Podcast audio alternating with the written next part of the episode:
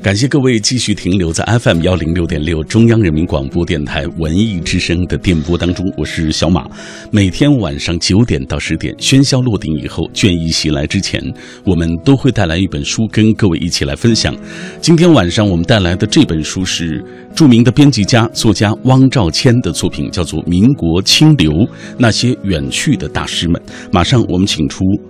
汪兆谦老人，汪老你好。呃，你好，啊嗯，呃，汪。汪老其实最有名的是编辑过很多大家的作品，基本上我看就是新时期我们所熟悉的那些，呃，比如说王蒙的《季节》系列，包括陈忠实的《白鹿原》，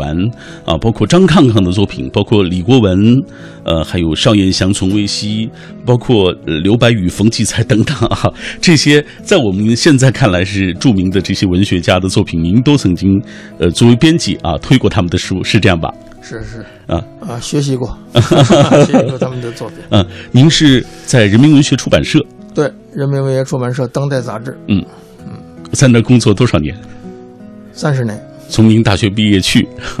基本上是。对，基本上是。呃，这本书是您的作品啊，《民国清流》啊，为我们介绍了那些远去的大师。其实我看了一下这些大师，对于我们今天的很多朋友来说，这一个个名字其实都是振聋发聩的啊。呃，您先给我们来介绍一下这本书。我看您介绍的这些大师，基本上选择是在民国六年到民国十六年这样一个时间段。这个时间段是有什么特殊的用意吗？就是为什么会选择这样一个时间段？嗯呃，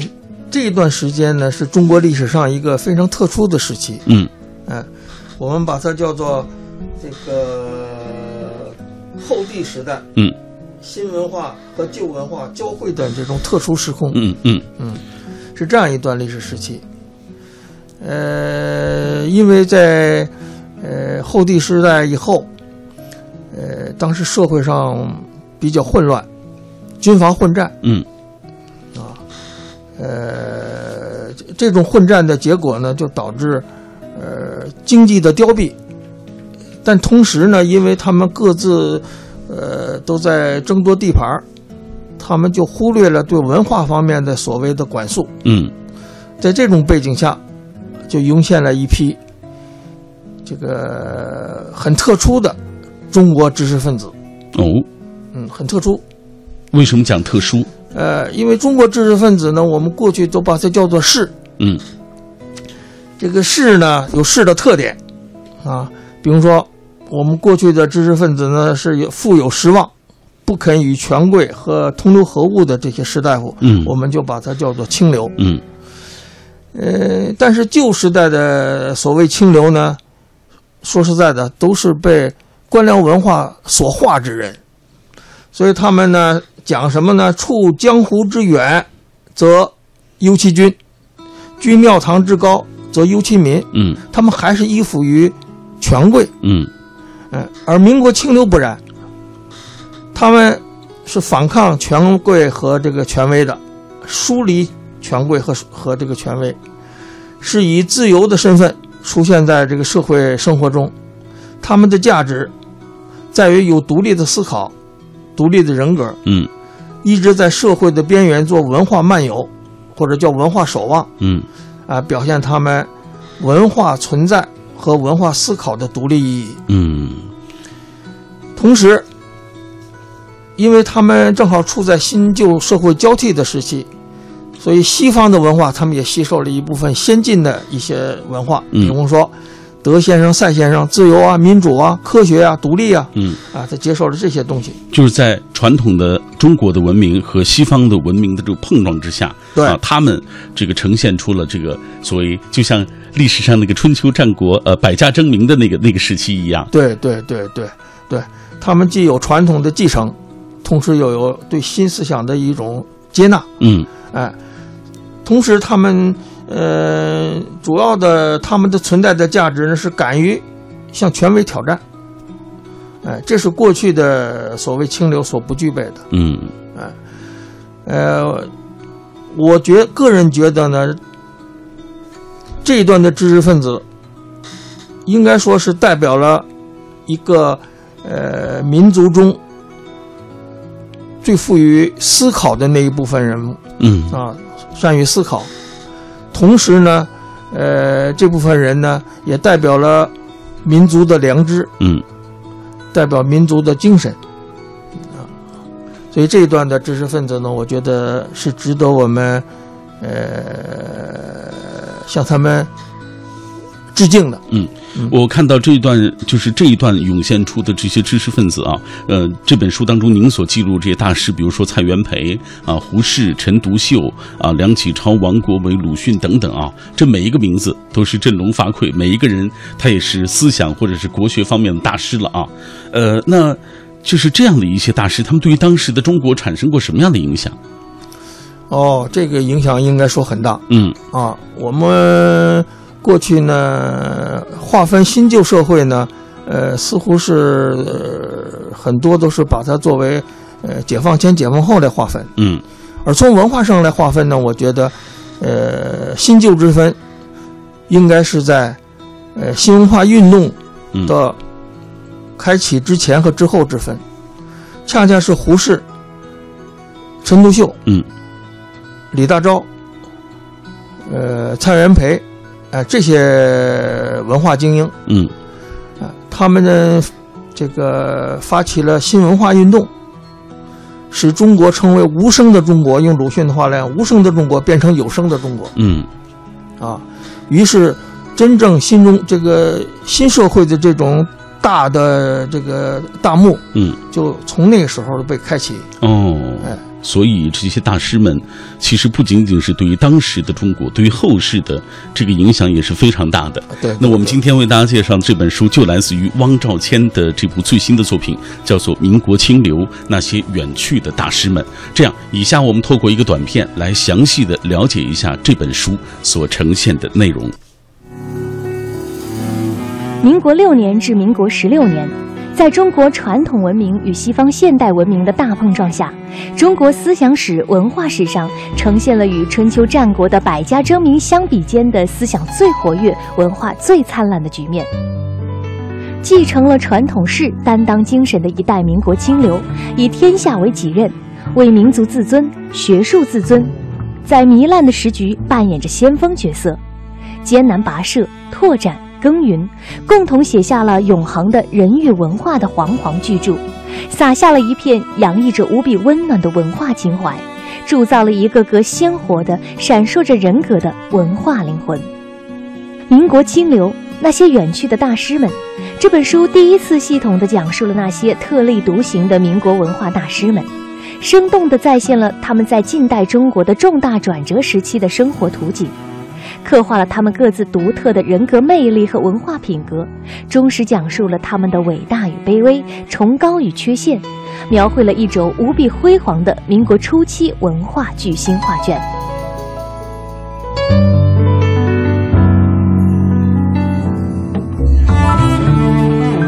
好，今天晚上我们带来的这本书就是来自于著名的呃编辑家啊，著名的作家汪兆谦汪老的作品，叫做《民国清流：那些远去的大师们》。呃，汪老，刚刚我们透过这个短片已经了解了关于这本书的一些相关的内容啊。今天在我们节目进行的过程当中，也有很多的朋友在跟我们保持紧密的联络。这样，汪老，接下来呃我读一条呃朋友的留言啊，这个好听友的留言，您看他说的对不对啊？好他说了：“国家不幸，诗家幸。大凡思想学术大师辈出的年代，群星呃这个璀璨之时，多是天下板荡，民哀冤。呃，这个民哀怨啊，山河破碎雨打平。比如说春秋战国时期，比如说清末民国，尤其是民国啊，在西风东渐的三千年未有之大变局冲击之下，救亡图存，文化转型成为了那个时代的主题。鲁迅、东渡扶桑啊，痛感这个岐黄续命难一心，用手中之笔在彷徨中呐喊，深挖国民劣根啊，启蒙唤醒民众。小说、杂文，呃，时而哀不幸，时而怒不争，时而嬉笑怒骂啊，辛辣这个还有吉凯啊，横眉冷对千夫指，俯首甘为孺子牛。他的见识、眼光、文字，今天读来仍然切中时弊。可以说，我们仍然活在鲁迅的世界当中。呃，先不说他后面对于鲁迅的评价，先说前面，他说，呃，大凡这个国国家不幸啊，都是这个思访思想家、思想学术大师辈出的这个时代，用在民国时期，应该说还是准确的。对，嗯，对，他那个刚才他提到的，说是这个经常就是我们经常这么讲，叫国家不幸，诗人兴，嗯不是幸，嗯是诗人兴。嗯，那就是说，在动乱的时候，虽然国家山河凋敝嗯啊，这个经济受到破坏，但是有的时候它文化呈现一种异常活跃的现象，啊，甚至于出现了一种繁荣的局面。嗯，哎，这个听起来是一种悖论，但往往呢。呃比如说，我们我所写的这个这一段历史时期，恰恰是在军阀混战的时候，嗯但是有一部分文化人，他们聚集在一起，形成了一种这个新的文化的这种力量，嗯来推动了历史的发展。嗯我们把这一段时期呢叫做新文化运动的启蒙时期。嗯，好，咱们再来说后半段，他所说的鲁迅先生啊、对于今天的这个影响，在今天我们做的这个话题征集的过程当中，我们让大家所说，呃，大家知道的这个民国的大师当中，他们最敬佩的、呃说的最多的就是鲁迅先生啊。您给我们来说一下这个，实际上我看您这本书写到的，就是在民国的这些大师当中，在您看来啊，鲁迅还排不到最前列，好像是不是？对，他如不果是举旗手的那个，对，如果是按照新文化运动说呃说起的话，那么真正掀起新文化运动的主要人物有两个，嗯，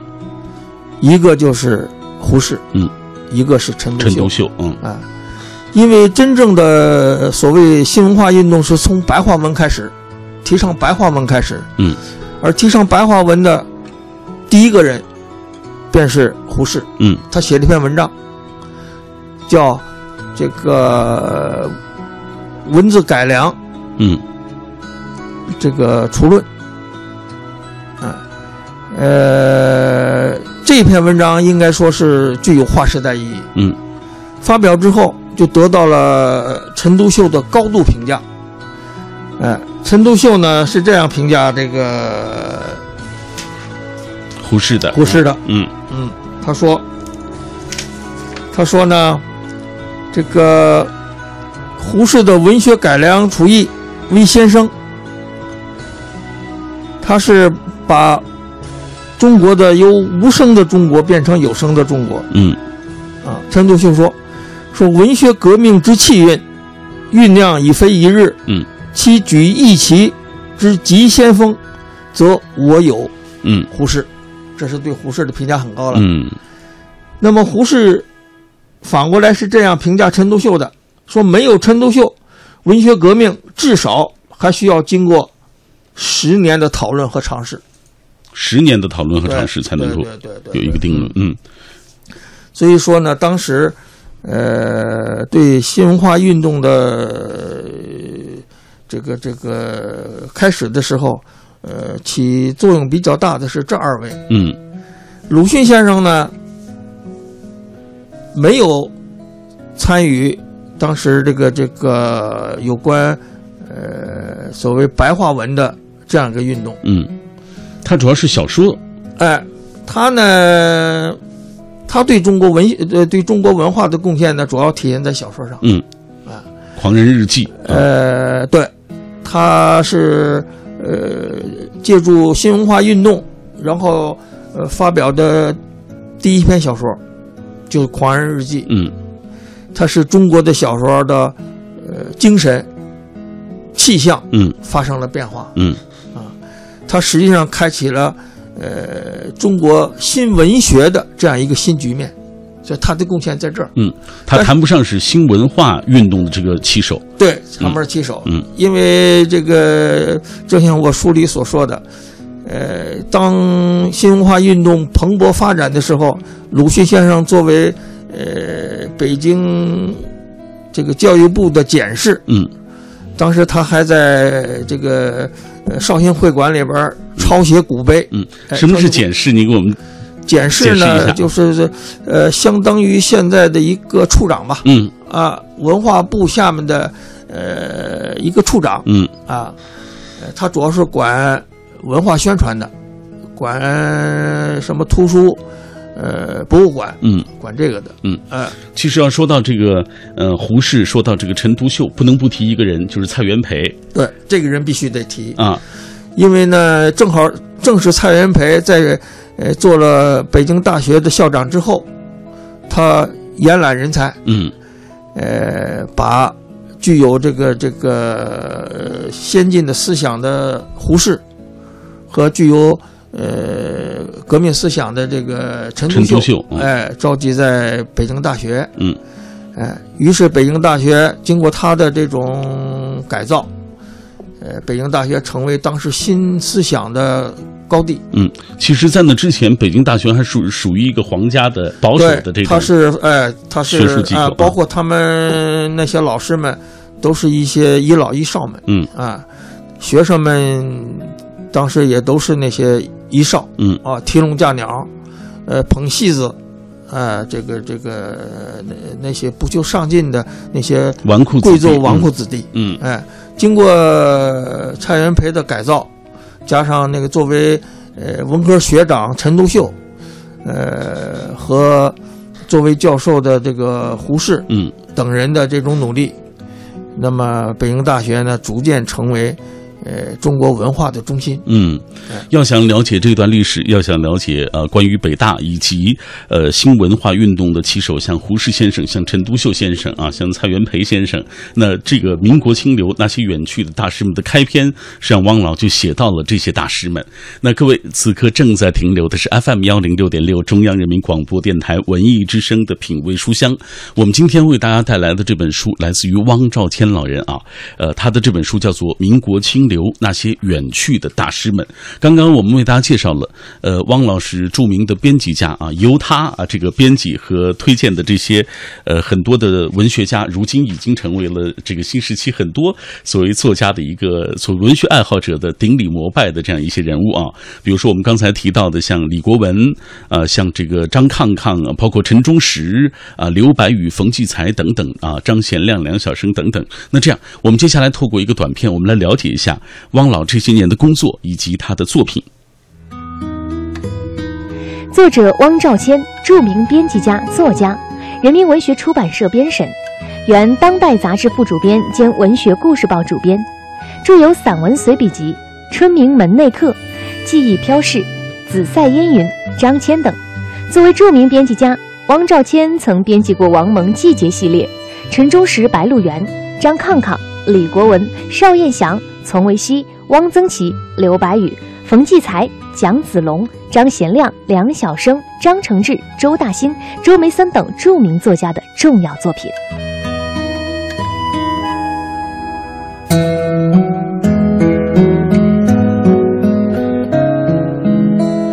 我始终相信，在我每天分享的这些书当中，终究有一本书会是你所喜欢的。也许是缠绵的爱情故事，也许是催泪的挚爱亲情，也许是悬疑推理，又或是今晚这样的啊、关于历史和人文的作品。当你人生行至中途，忽然感觉到彷徨无措，总会有一本好书在某一处等着你。它会像一把斧子，为你凿开意识底层的冰山，也支撑着你不畏艰难的持续向前行。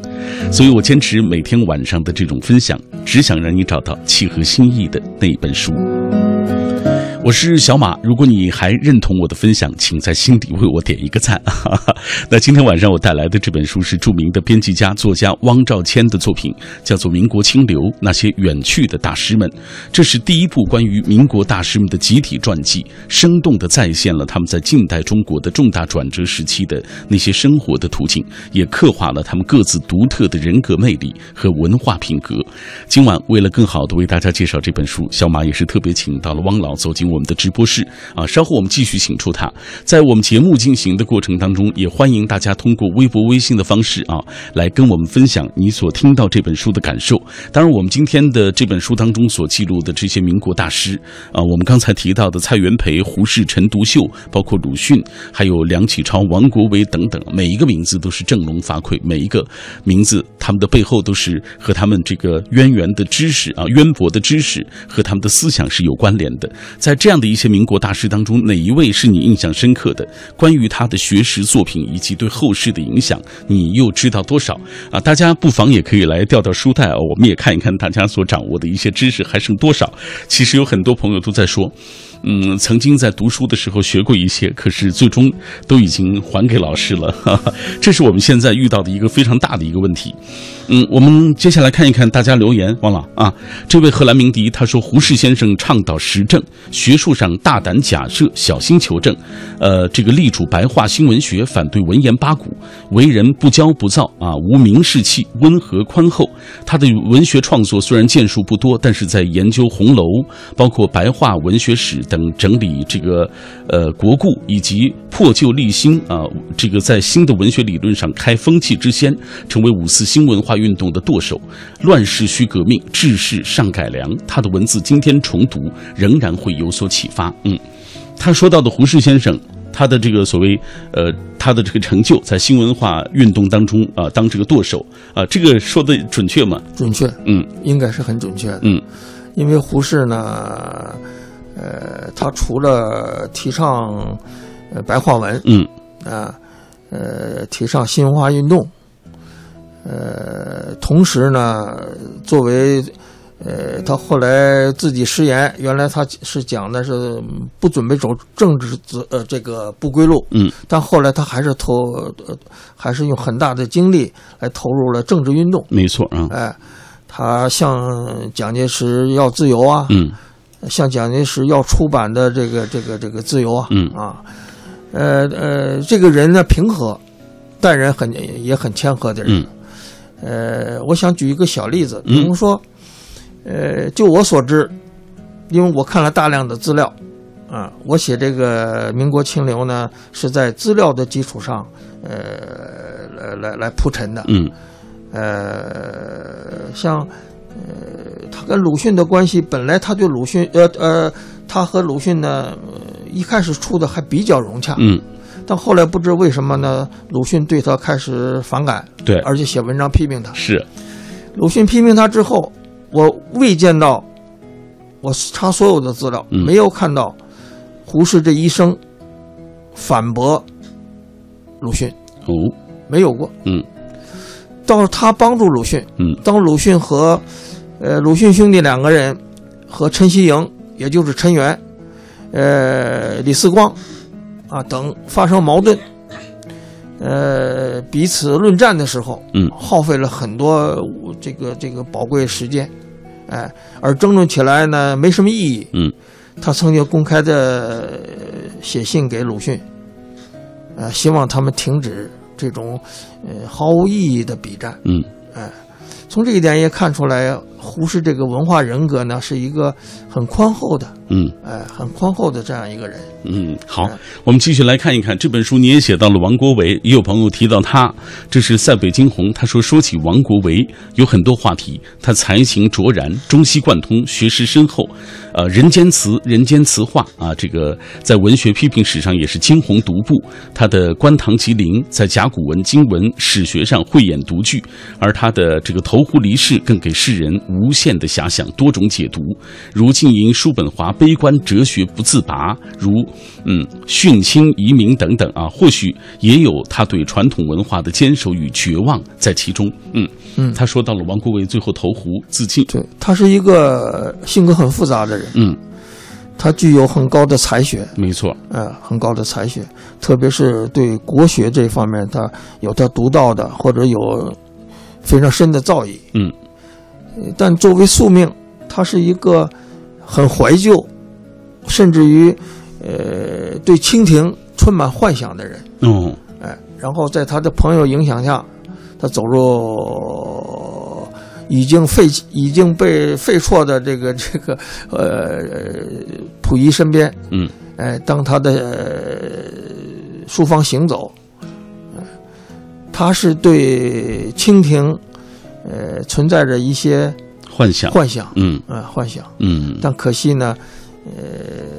他寄予清廷的希望是他是不可能实现的，嗯产生了悲观。嗯，然后、呃投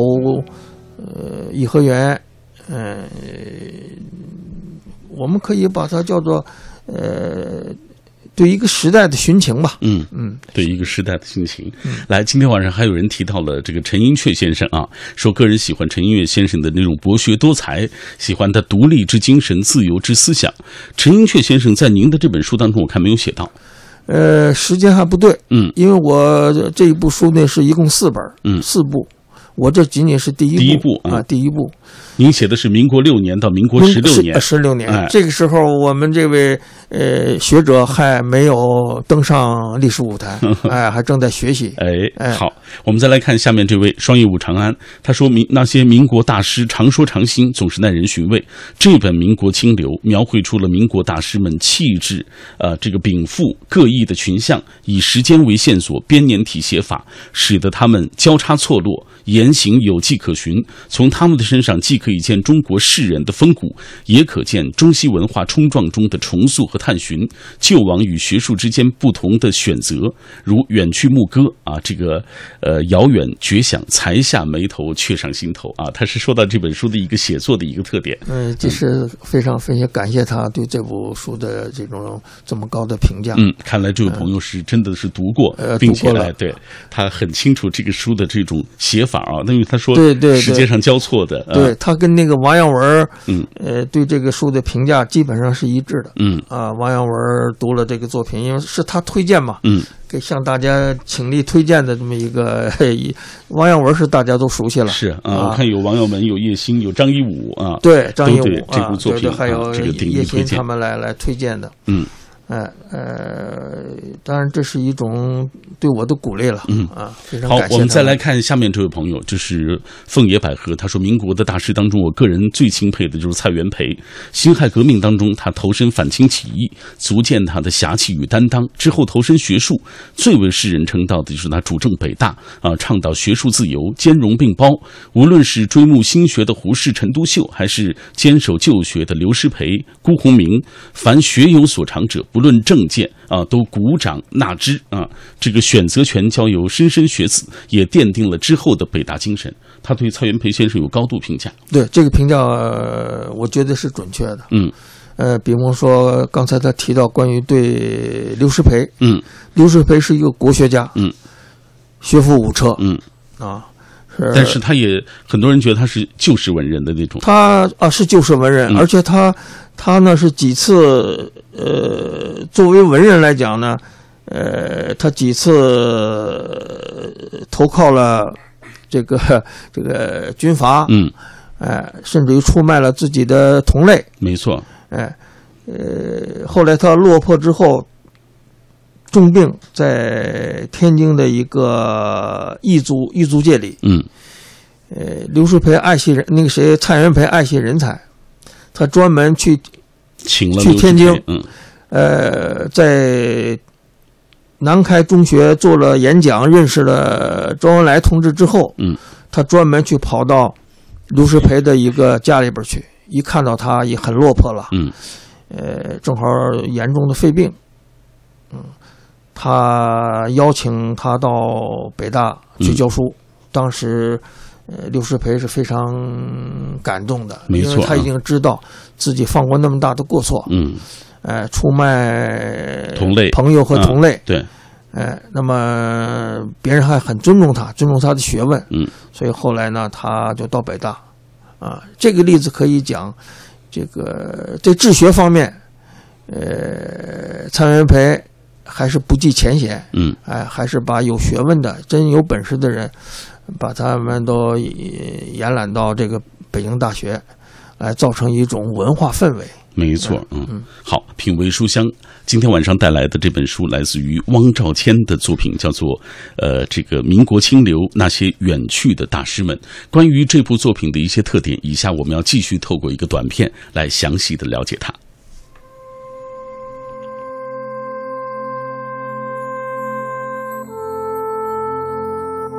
一代民国清流，一代民族脊梁。在糜烂的时局里，是谁撑起了民族文化的苍穹？今晚和您分享民国清流那些远去的大师们。这是第一部关于民国清流一代大师们的集体传记，作家汪兆谦先生遍览史书，旁征博引，忠实再现民国六年至民国十六年文化思想的辉煌途径。蔡元培、胡适、陈独秀，一个个振聋发聩的名字，一个个学富五车的文化大师，他们热情的交融，也在激烈的碰撞。